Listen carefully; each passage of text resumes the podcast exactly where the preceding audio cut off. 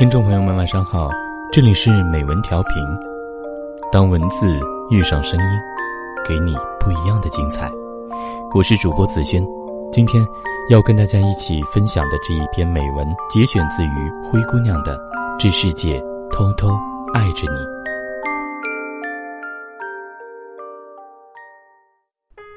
清早，忙着出门，竹子没有吃早点，在路边摊。急急忙忙买了个肉夹馍，挤上公交车，一口咬下去，红色的酱汁四溅，弄脏了白色的衬衫。竹子在心里把卖肉夹馍的阿姨埋怨了个遍。年龄太大了吧，不知道该放多少肉了，这样做生意还行？竹子不知道，阿姨每天都会看到这个背着沉重的电脑包，一溜小跑赶着去上班的女孩子。工作辛苦，却只舍得买一个肉夹馍充饥。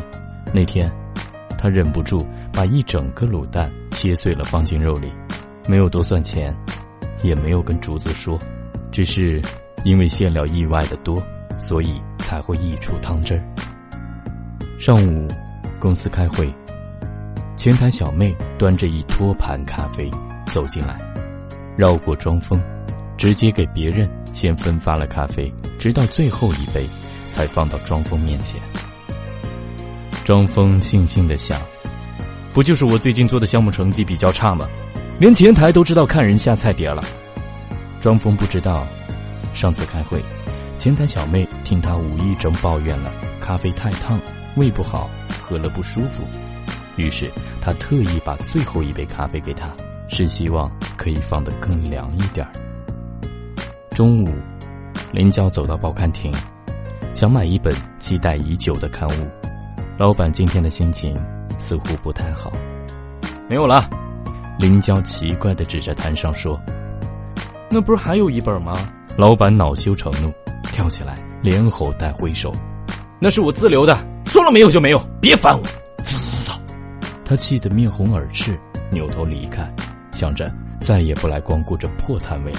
林娇不知道。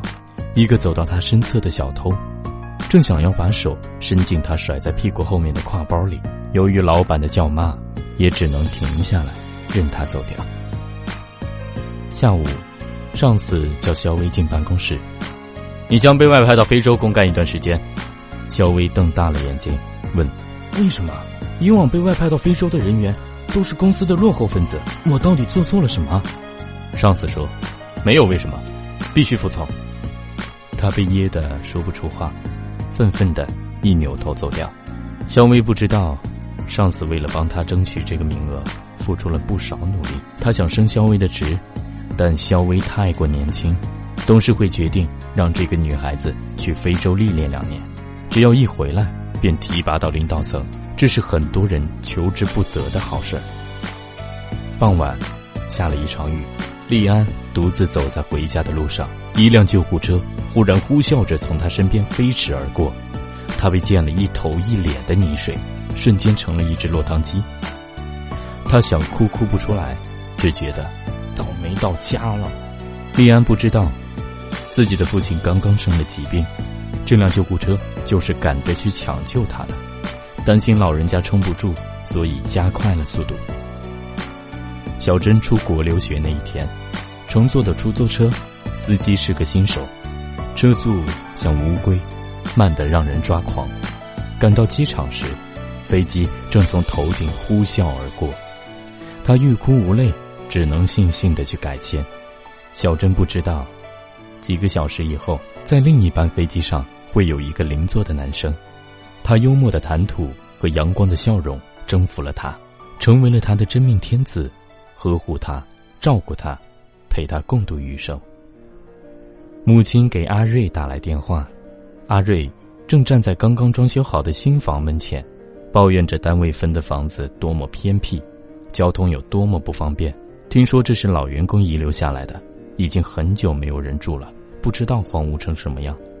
还有，即将展开的工作多么艰难，薪水多么微薄，母亲却在电话那端。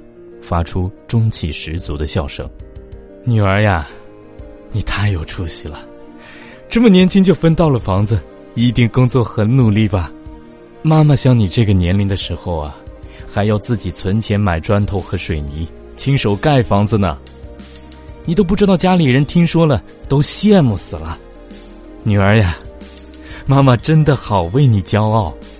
阿瑞一边听着电话里因信号不好断断续续的絮叨，一边渐渐的开心了起来。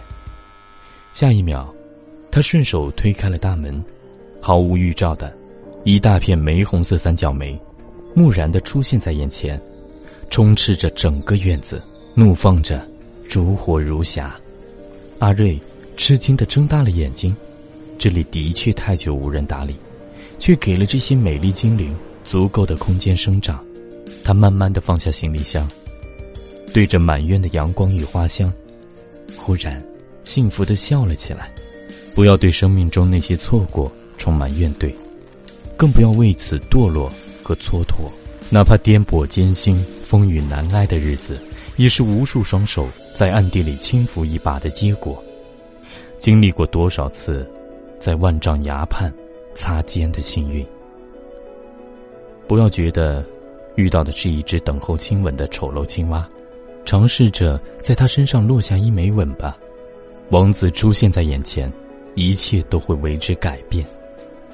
哪怕在此之前，只觉得所有的人都把自己当成一个小丑在尽情戏耍。有些书翻到最后一页，悲伤的情节才会柳暗花明；有些话。会到最后一笔，才知明暗光影用意何在。有些事，在转身之后才明白，那些看似无意的举动，流露了多少陌生人的善意与真诚。总有隐匿于黑暗中的钟楼怪人，徒长了一张狰狞的脸，却有着一颗温柔的心。无处不在的田螺姑娘，在不知道的地方，一汤一饭，安然相伴。命运，并不是高高在上的掌控者，更多的时候，他是默默陪伴，并随时出手拯救的守护神。他给你的礼物，晚一点儿，慢一点儿，波折一点儿，只是为了用心扎个漂亮的蝴蝶结。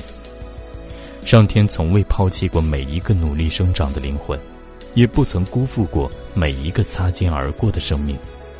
所有不期而遇的温暖。悄然改变着那些看似惨淡、混沌的人生。这世界偷偷爱着你，只有你不知道而已。